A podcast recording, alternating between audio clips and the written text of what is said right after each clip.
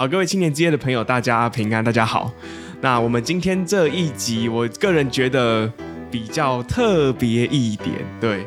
但呃，我们要不要跟大家先打个招呼啊？大家好，我是宪真，我是佩珊，我是李毅，我是赖晨。哦，我们今天多了一位新的，要怎么说呢？我的朋友。OK，我觉得我们这集不要浪费时间，我们要不要来就是直接破题一下？然后直接想要先请问立意，为什么今天会有第四个人？要不要解释一下？哦，好，因为我要跟他结婚了，所以我要带来让大家认识一下。你你说你跟他要结婚了？嗯，对。我知道现现在现在观众那个在吃饭的会喷出来的那种哦。嗯、哦，喝水喷。你等一下最好是好好交代清楚。OK，好，然后呢，我们现在要切切换一个 mode，因为今天不是三人模式，我们今天是四人组。好，那我们今天。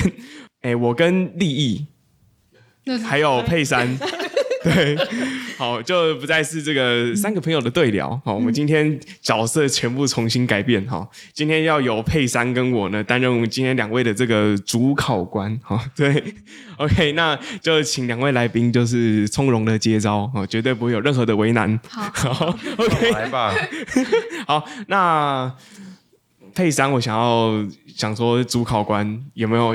问题想要有兴趣了解，我觉得大家应该都很想知道，就是你们两个是怎么认识的？嗯，其实我们应该是两年前就认识。我自己啊，我其实就是就觉得把他当成是一个普通的弟兄。然后后来我来到台北社青之后，其实我我们社青是有分小组，然后我刚好也是跟他同一组。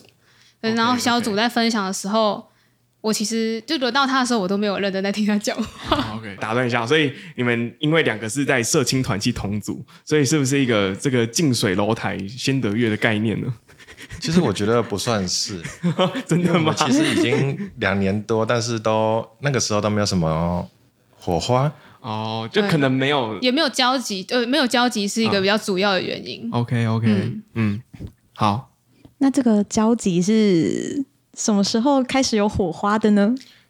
其实这个说起来也蛮有趣的，就是在某一天的安息日晚上，我们一起去吃饭的时候，刚好我们有一位朋友，他在前一天的时候发生了一些事情，所以我们那个时候刚好立意就先行离场去帮他处理事情。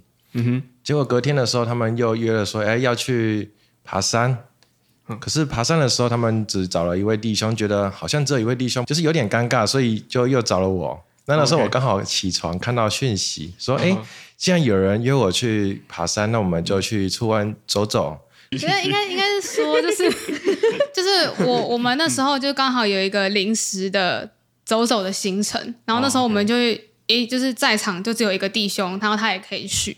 然后那时候我们就想说，哎，只有他一个弟兄，好像。不太好，可能要帮他找个伴，怕他会寂寞。OK OK 合理。然后那时候脑袋突然就想到说，哎，可以找赖晨，而且我好像不是当下问，我是隔天早上才问的，因为那真的是蛮临时的。嗯。然后我那时候据他说啦，就是我那时候一传讯息给他，他是他刚好起床，然后马上就看到讯息的时候，嗯嗯、呃，然后他就他又可以，然后就出来了。然后那时候就是在聊天的时候，因为就他就就就只有他们两个弟兄嘛，然后那时候刚好就聊到说。嗯哎，我好像都是有事情的时候才会特别私讯弟兄，因为我怕就是会有一些误解，所以我其实不太会私下跟弟兄聊天。嗯，然后他们就说：“对啊，就是有事情来找啊，这样子。”那我就好了好了，我现在就是丢个动漫的讯息给他们看。然后那时候就是我两个都有传，哦，那个动漫的，啊、算了，不要讲。好，这个利益喜欢动漫的事情呢，前面的集数有跟大家解释过了，就是想要知道这个缘由的，请回去听。好，对，好，就那时候我两个都有传，然后他们两个都有回复我，可是他回复的内容让我比较可以再多深入的去聊。哦、嗯，然后后来就是有一聊没一聊，开始聊了。嗯、这样听起来就是从就是这一开始的那个动机，那个整个机会感觉就是赖晨好像并不在那个非常优先想到的，就是感觉好像是就是东翻西找，就说啊啊赖晨也是同组的，对对对对，这、嗯、真的是听起来是蛮意外的，对对对，就是神给你们意外的平安了，可以这样说吧，意料之外的安排，对他给你们心中的平静找到了这个。嗯，彼此的另外一半，好，嗯、那我想要继续接着问，就是那我想要问你们说，那到底是哪一个关键让你们觉得对方是那个可以托付终身的唯一？其实我现在想的是说，这个人是主耶稣给我安排的。那是如果这个时候有一位姐妹出现在这里，那我们刚好。在各方面上都是非常契合的，那其实就没有理由说这个人是 no 的哦。对，oh, okay. 所以那那那这样子相反来说是，如果有任何一方面觉得卡卡的，你就觉得嗯，可能不是神要赐给你的另一半嘛。很多时候就是根据我们以往的经验，很多情况是可能会有一些嗯小小的冲突或者什么时候，可能就会就会有一些矛盾在。可是后来发现说。其实这些都是要慢慢的跨过去，并不是说我们一次就可以达到那个最完美的境界。哦，对，所以我刚刚其实是想说的是，对，如果我们一开始我们就是去预设一个条件说，哦，就是百分之百每一个方面都很符合，这标准其实我觉得很高，嗯、非常高。对对，所以你的理由就是说，你觉得就是利益跟你相处起来的感觉，就是各方面都觉得很契合。一开始头几天其实就有互相在了解对方的。背景，然后一些自己的兴趣，或者是我们也会分享说彼此会在意的点。Uh huh. 那这个时候我们就很很快的去了解到说对方可能会在意到什么事情，或者是我们可能什么事情是他可能没有想到，但是我们会在意的。所以在这个时候，我们很快沟通自己的可能会让对方会退步的点以后，可以比较容易知道说我们有没有可能继续下去。哦，oh, 所以其实。两个人感觉上必然就是再怎么样契合都会有差异，是。但是就是你觉得关键是在于说我们有，就是两个人有没有一个可以得到共识的管道？对对对对对，没有错。OK，我换一个方式问好了，就是呃，因为刚刚赖成也有提一些觉得那个 only one 的特质可能会符合什么条件？嗯、那对你来说，那这个条件会是什么？其实一开始我也是设定蛮多条件的，然后.呃，但后来我就一直删，一直删，一直删，然后删掉一个我觉得不能删的，就是跟信仰有关，就我觉得说对方一定是要有可以参加晚间聚会哦，这么具体哦，对，就是 就这个，因为有这个的人真的不多。然后那时候我们刚好在聊天嘛，然后也是聊到，就刚好就是一定会问对方的条件是什么，然后我是自己先讲，嗯、我有这个条件，然后。他有说，哎，就是他自己也很蛮，也就是也觉得说晚间聚会很重要，他自己也是有播出时间参加晚间聚会。然后这个是他在没讲之前我也看得到的，因为我知道他都有在南港教会接圣工。然后我就觉得，哎，就是还蛮 OK 的。那其实可以再继续。然后我其实也有透过别人去，就是从第三者的角度知道他的背景是怎样。是有去探听这样子，嗯、对对对对哎呦哎呦，这个赖晨可能在这之前应该都不知道吧？不知道，我就偷偷打听，然后后来就是像他刚才提到的是比较具体，例如说就是呃背景啊，然后还有就是可能一些例如说生活的习惯或者是处事的方式什么的，这些我反而觉得是要聊过，或是说就是花更久的时间去相处才知道，然后这些反而是我们在一起之后，然后。聊了才发现，哎、欸，其实很多很像的地方。嗯、哦哦，那我我有一个想问的问题是说，就是你刚刚提到说有除了自己认识，然后还有去呃找可靠的人去探听嘛？嗯、那请问你是去找婚介吗？还是没有？我去找我我跟他的算是共同朋友。哦哦，我因为我刚刚一直觉得说，就是听到探听会不会就是可能是有透过就是婚介的帮忙。这样听起来好像感觉、嗯、不一定，因为不像是婚介介绍，哎，不是哦，对啊，我们你说我们两个，对，你们两个是自己私下聊天认识的啊。哦，我觉得这点很意外，因为我会觉得啊、哦，这是我的偏见，就是我觉得，因为我，我觉得你们两个在我心目中是，我觉得信仰这一方面一定是是我要学习的，然后我在我的印象里面，就是就是信仰拥有一个。很高标准的人，很 很高的几率会寻求婚介的帮助，就是好，这是我的，应该是我的偏见。哎，刚好就是我们其实后来在聊天的时候都聊到说，其实我们当初并没有想要靠私下认识。应该说，我们其实在这之前都有在一直跟婚介有紧密的沟通，然后也有去接触。嗯、因为其实，在我们刚出社会的时候，并不知道说要怎么样去下我们的条件。或者是我们要怎么样去找对象？嗯、因为我们从以前到大，可能在跟异性沟通的方面，其实都会有很大的怎么说障碍吗？还是、哦、对对对，就是其实多少都还是会有点隔阂。那这个时候就是要慢慢的学习，说如何跟一个从小就是跟自己完全不一样的人去相处，然后可能内在外在条件都不一样。嗯、那有一个婚介，或者是有一个前辈在，其实是一个很好的一个指引。嗯，我觉得这个讲到一个，我觉得一个痛点。哎，那佩珊，你会觉得说，就是从小到大跟异性沟通这件事情是一个障碍吗？障碍？好，我觉得是哎、欸，嗯，因为跟男生比较没有，异性比较没有共同的话题，然后跟同性比较多共同的话题，哦、会不知道怎么先踏出第一步。哦，那那你们两位有觉得，就是跟异性相处这件事情，就是有哪个时间点或是特别的事件让你觉得被克服了，还是就是真的在你们相遇的时候，你发现就是你们彼此都不会成为对方的障碍？我觉得是看人诶、我因为我知道我自己没办法透过群体，像有那种我知道北区或是台湾有全台湾有办那个。我有社区联谊，对，然后我其实对，我 我都有参加，就是我参加个两三次什么的，然后我每次参加完都觉得说，我我下次不要再参加了，可是我下次还是去。然后我我后来发现，我就是去了这几次，我真的发现说，我没有办法透过群体然后去认识人，我比较适合这种 one by one，所以这样的话就走婚介的这种制度会比较好。就不用去揣测，哦、所以我跟这个聊天，他对我有没有想法，或是我会想说，哎，我这样讲话，别人会不会误会？我没我没有办法，就是平常的跟他讲话，所以我觉得走婚介制度会比较好一点。哦、然后就然后也有可能是我看到这个人，我想跟他认识，但我想先从朋友开始跟他聊，然后我就不知道怎么聊，然后我一开始有点 FBI 式的。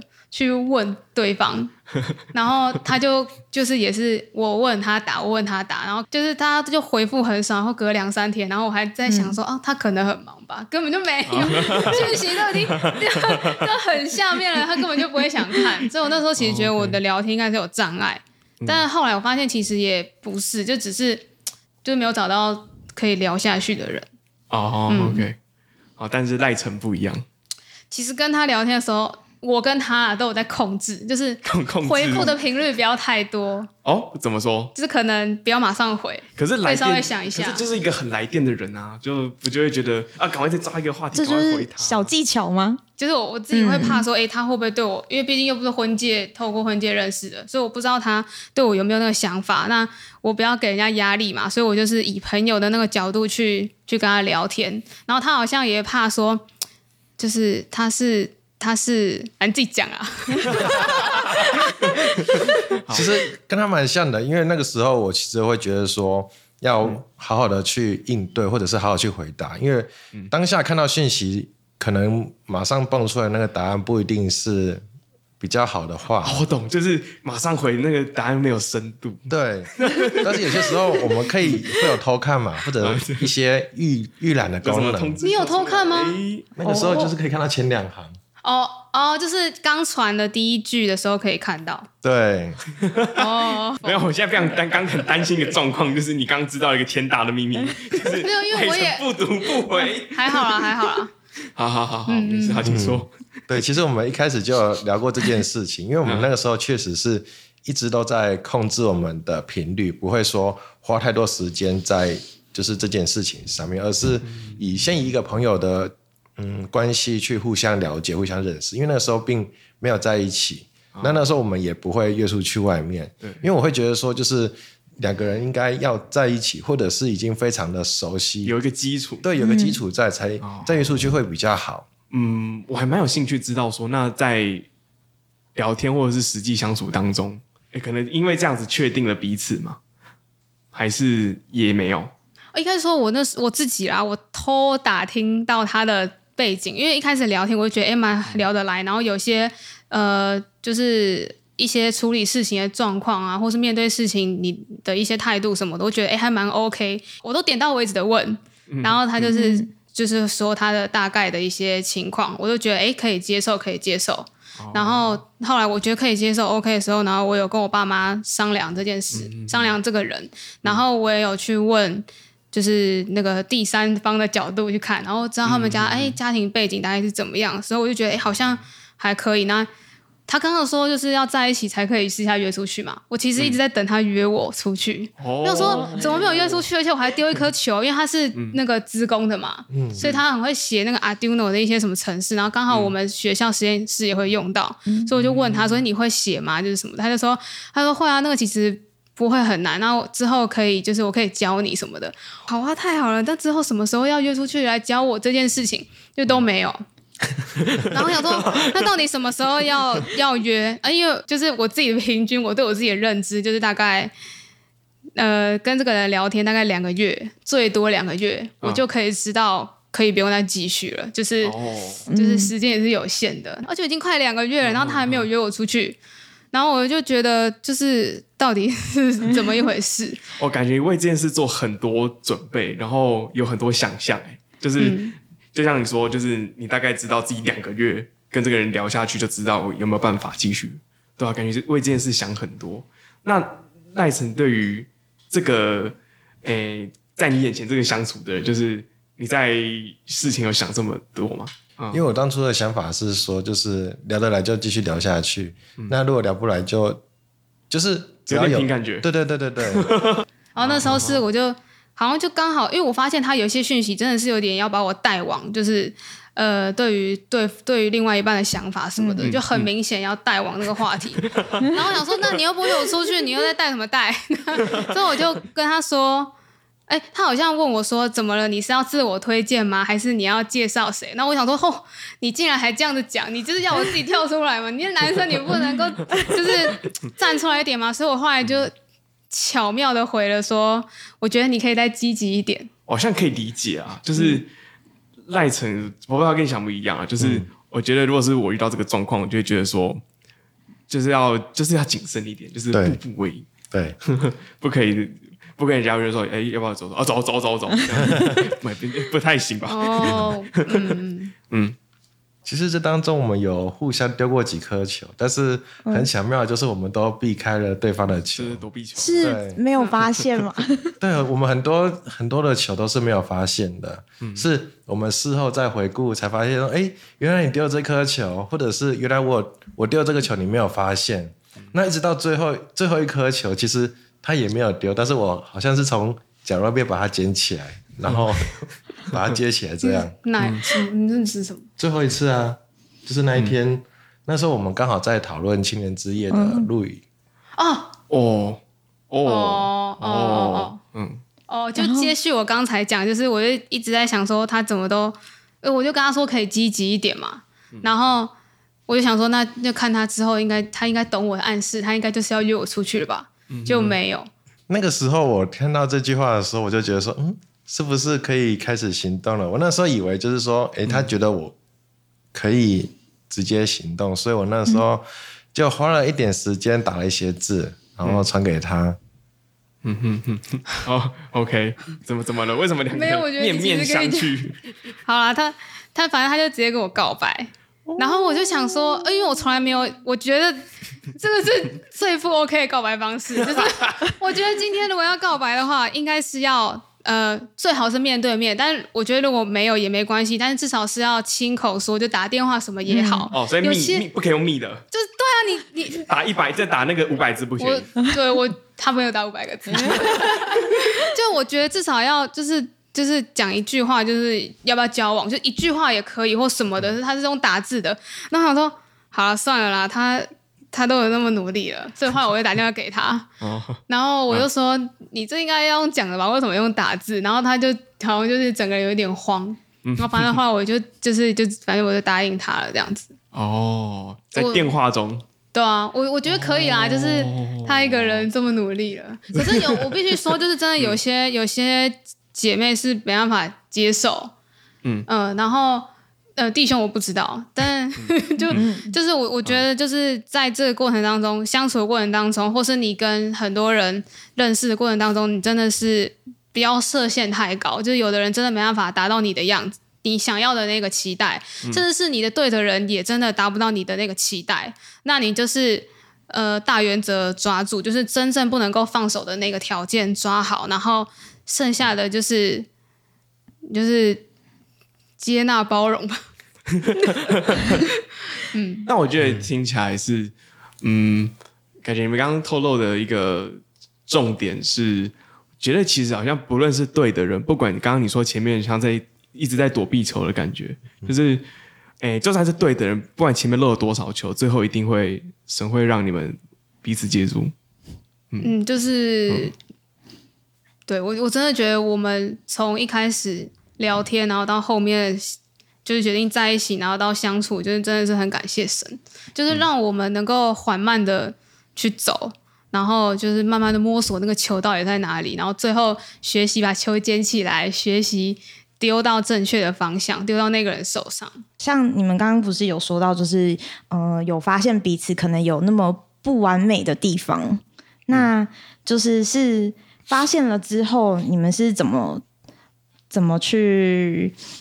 协调或者是沟通的，有没有什么小技巧？其实我们在一开始的时候，我们就会讨论说我们会在意的事情，还有我们可能会让对方在意的事情。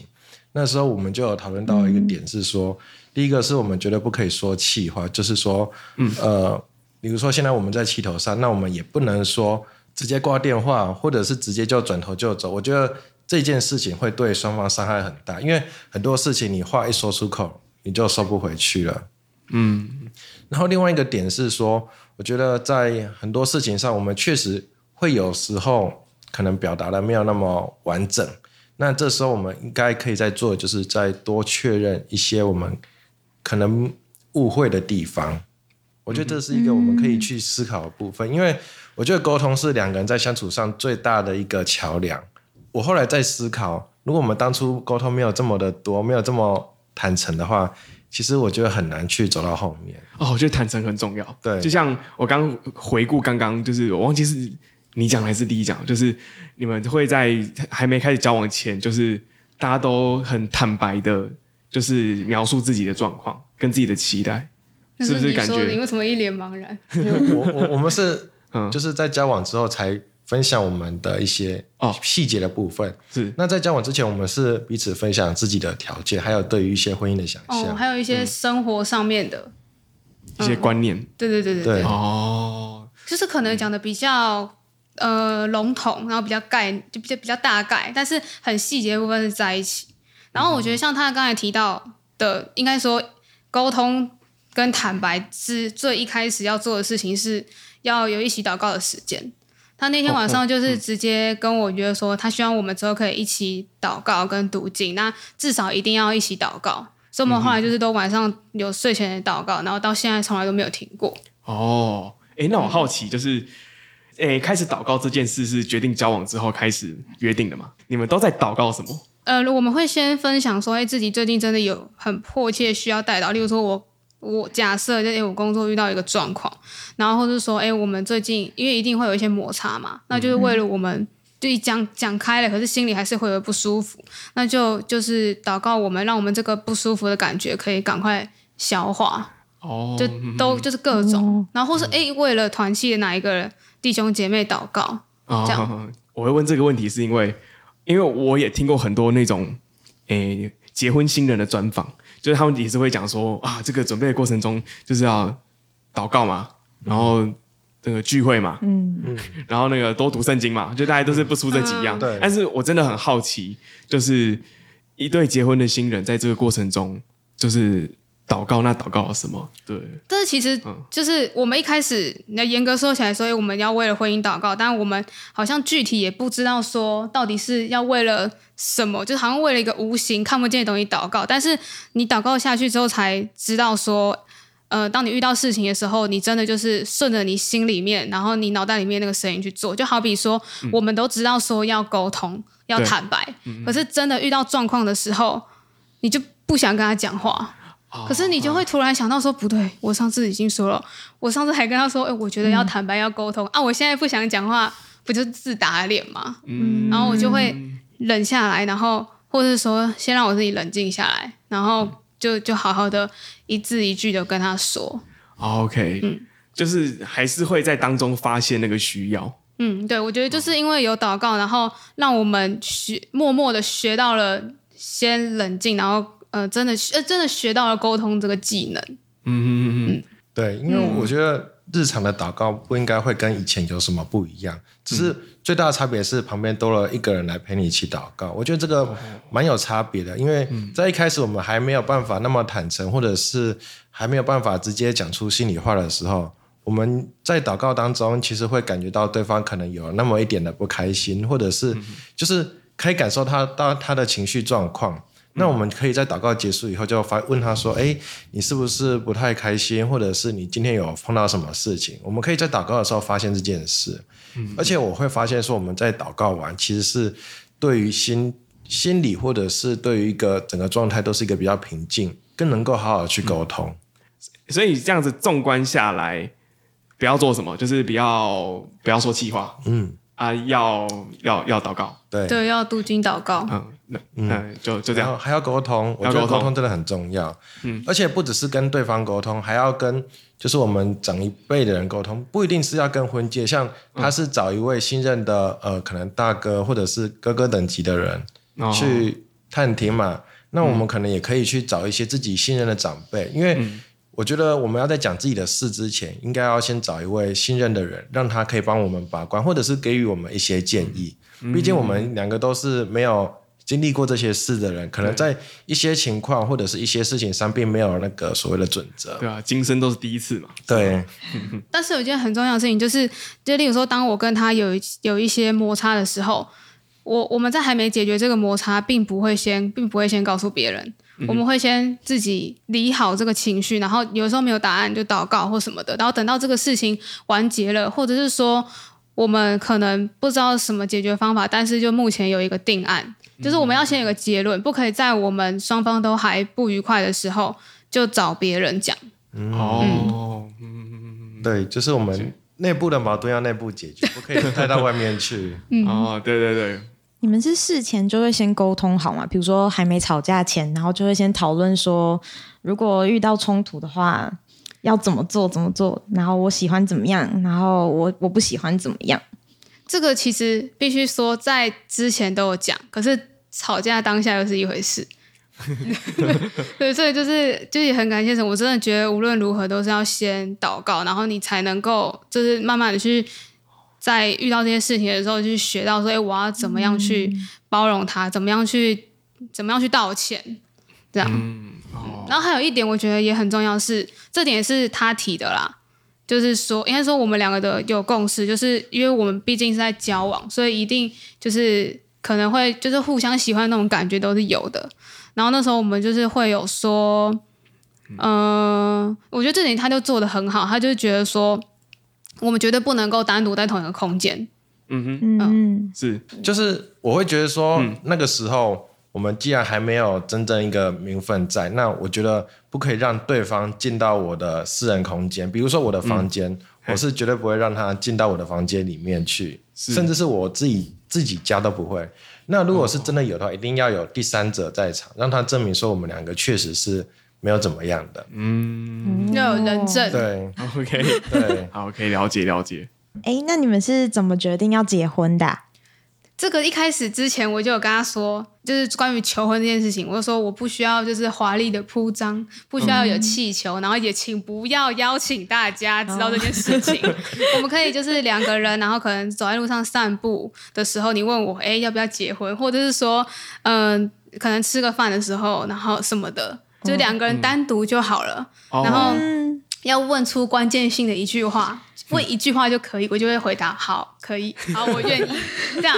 对啊，所以其实你是有个剧本的啊。但是剧本并没有那么复杂吧，对不对？我剧本是才这样一个便条纸而已，人家是可能三四页的企划哎。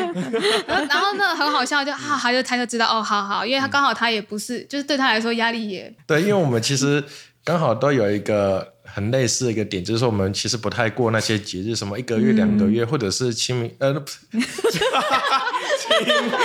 清什么？一定要漏进去，这个一定要进进去，讲清楚。情人节吗？是情人节。这个 OK，所以我们的标题是不是呼之欲出了呢？哎，自己讲自己讲。好，这个个绝对要剪进去不，行，绝对不行。这个一定会剪进去。可以出现在预告啊，然后内容不要出。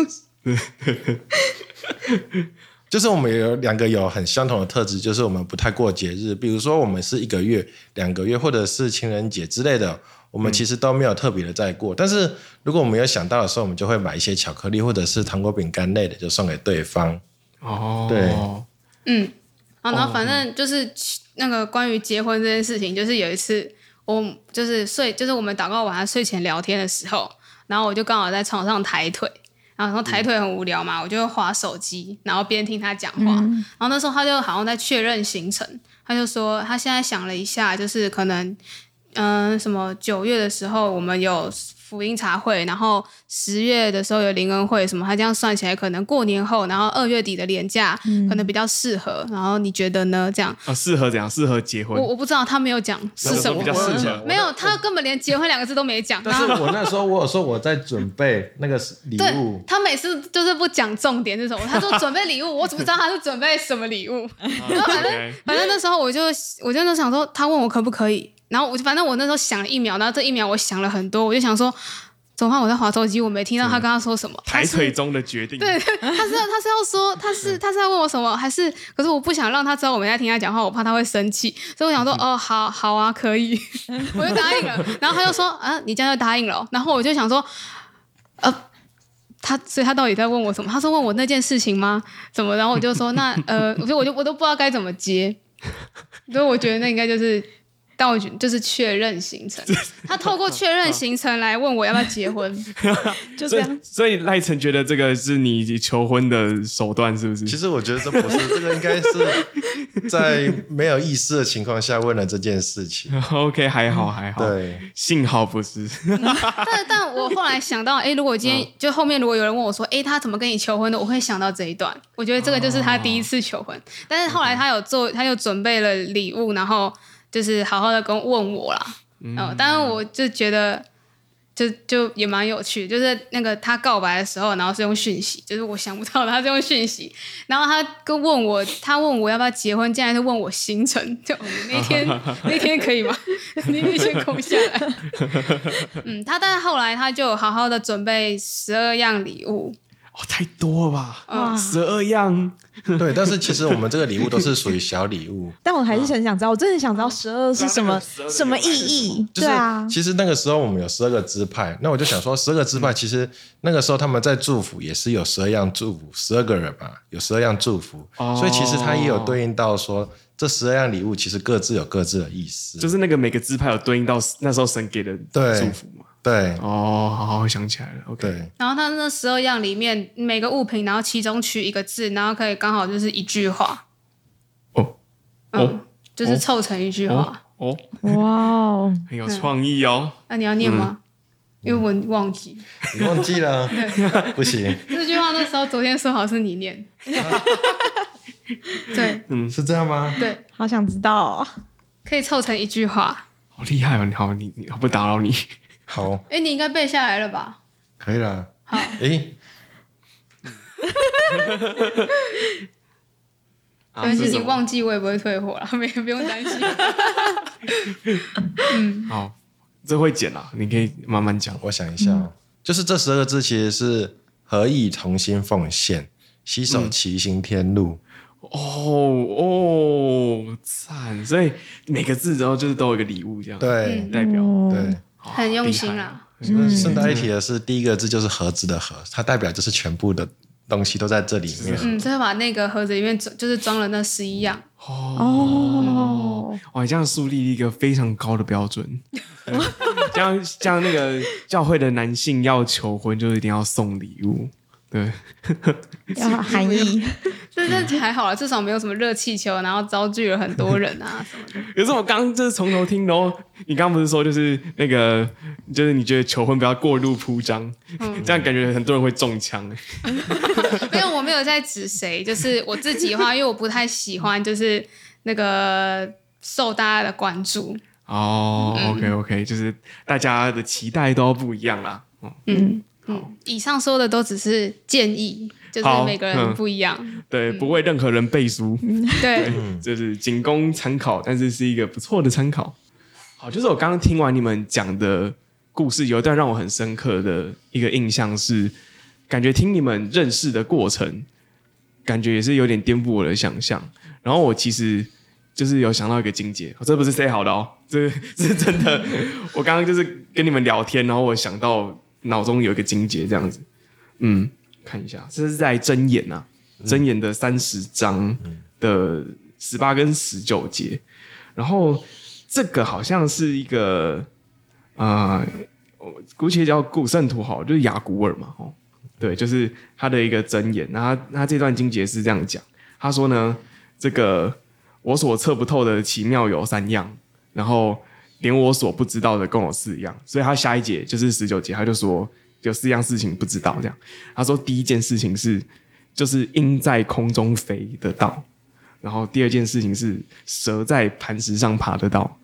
对，OK，然后第三个是船在海中行得到，好，但是这个不是重点，对，他是要讲第四个是男与女交合得到，好，我觉得讲白话一点就是他觉得就是男跟女会相遇，然后结合，这个他认为这个是他也不知道的事情，就是还是一个奥秘，对，所以嗯、我觉得我也听过蛮多就是要走入婚姻的新人的分享，然后我觉得。大家的故事都很独特，然后在一起的理由，然后那个经历，然后从中的获得都不一样，对，所以我觉得，诶、欸，对吧？真衷心的觉得，就是神让你们两个相遇是一个非常特别，然后是非常美好的，对，好，对，就是非常的祝福你们。OK，好，那，哦、呃，我们现在就邀请，诶、欸，在座的各位以及在，诶、欸。镜头前面，或者是在 Podcast 背后，在听在听录音的朋友们，我们现在一起，呃，来做一个感谢的祷告。哈利路亚，奉主耶稣圣名祷告，感谢神，让我们今天，呃，一起完成了这个美好的一集。啊、呃，今天很很开心，也感谢神，呃，利益和赖成一同分享了他们这个生命中美好相遇的见证。从刚刚的谈话当中。我们可以听到说，呃，他们两位相处的，呃，这个过程，呃，乃至于他们，呃，一开始怎么认识的，我觉得都都非常的感谢神，也觉得有一些独特之处。那他们的经验，并不是一个公式可以盖瓜，而是，嗯、神会让每一个人有特别的经历，而有特别的领悟，并且从刚刚的谈话，我们也可以知道说，嗯、神一定会让爱他的人。呃，甚至是呃，在座呃都立志想要进入感情婚姻的人，神一定会为其安排，也一定会祝福。那也求神能够让所有收听这一集的观众朋友、听众，嗯、如果你对于感情婚姻有所向往，希望不要从此灰心，因为神都有每个人要每个人走的路。神也一定会在他认为适合、认为对、认为美好的时刻，呃，赏赐给你他所应许的美好。诶，求神嗯、呃、带领我们，让我们的人生路程，不管你现在是在婚姻中，还是现在还没有经历过感情或是婚姻，我们都能够靠着主，都能够很刚强，能够即使在软弱之中，我们都能够体察神的旨意。最终，我们相信神会为。我们每一个人预备专属于每个人的美好，我们这样祷告，求你垂听悦纳，哈利路亚，阿门，阿门。好，那我们今天的节目就到这边结束，请大家记得按赞、订阅以及开启小铃铛，还有分享。好，然后如果不吝啬的话，也可以在下面多留言。好，那我们今天这集正式宣告结束，好，祝大家有一个美好的一天。